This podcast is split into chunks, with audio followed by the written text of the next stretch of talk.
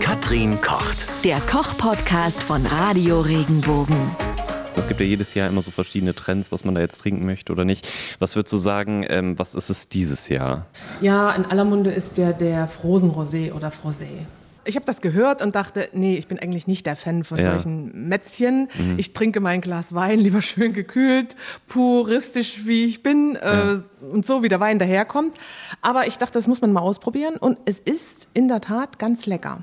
Also wenn man einen schönen Roséwein hat, und ich habe das jetzt zum Beispiel mit französischen Roséweinen probiert, die eignen sich aus meiner Sicht prima dazu, in Eiswürfelbereiter geben und über Nacht einfrieren. Das wird ja nicht so, so steinhart wie Wasser, weil ja Alkohol drin ist. Wir haben jetzt 12 Prozent, 10, 12 Prozent Alkohol drin. Bin ja Trockentrinker, also ich mag lieber Drinks, die wenig Zucker oder gar keinen Zucker haben. Deswegen habe ich einfach nur den Roséwein, der gefroren war, in den Mixer gegeben, ganz kurz gecrushed. Das wird wie Schnee. Dann in Gläser gegeben und mach mir einen Schuss Tonic drauf. Und der Schuss Tonic, äh, da finde ich, der verbindet sich super mit dem Rosé. Zumindest mit dem, den ich hatte. Ein Blättchen Minze noch rein, vielleicht ein paar Beeren. Und fertig ist ein perfekter Sommerdrink. Jetzt kann man den natürlich auch noch vorher süßen. Wer das möchte oder wer es gerne ein bisschen einen süßeren Trink haben will, der gibt noch ein bisschen Läuterzucker. Also das ist Zucker und Wasser eins zu eins aufgekocht, gibt davon noch ein bisschen was dazu. Reiner Zucker so als Kristall eignet sich nicht so, das, das fällt dann so aus. Manche geben auch noch Rosenwasser dazu, um noch einen anderen Geschmack reinzubringen. Ich finde, das muss man alles nicht. Einfach pur einfrieren, crushen, Tonic drauf oder wer es ein bisschen süßer will, vielleicht auch ein Ginger Ale oder eine Zitronenlimonade und fertig. Wenn du jetzt sagst, für, für Kinder vielleicht irgendwie gibt es da auch irgendwas, was man sagt, das ist der Sommerdring 2018 für Kids. Gibt es da irgendwas? Ah, für Kids würde ich am, ich würde ein Wassereis machen. Also es gibt ja so Der Klassiker. Wassereisbereiter, der Klassiker, ja. Ja. Einfach einen guten Saft einfrieren.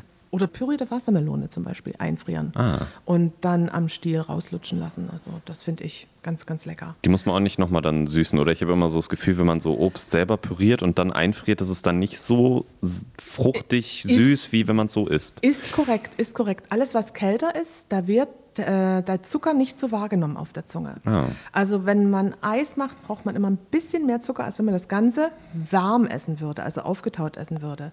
Koste man Eis, lass es aufschmelzen und koste das nochmal. Das wirkt um ein Vielfaches süßer, weil man das einfach anders wahrnimmt. Okay, das erklärt aber auch, warum ich mein Eis immer gerne schmelzen lasse, wenn ich es auf dem Löffel habe, damit es noch das ist süßer so. ist.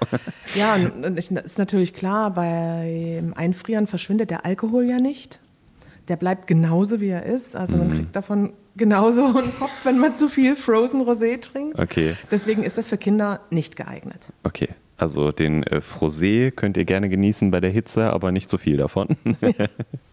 Dann viel Spaß damit. Wenn dir der Podcast gefallen hat, bewerte ihn bitte auf iTunes und schreib vielleicht einen Kommentar. Das hilft uns sichtbarer zu sein und den Podcast bekannter zu machen. Dankeschön.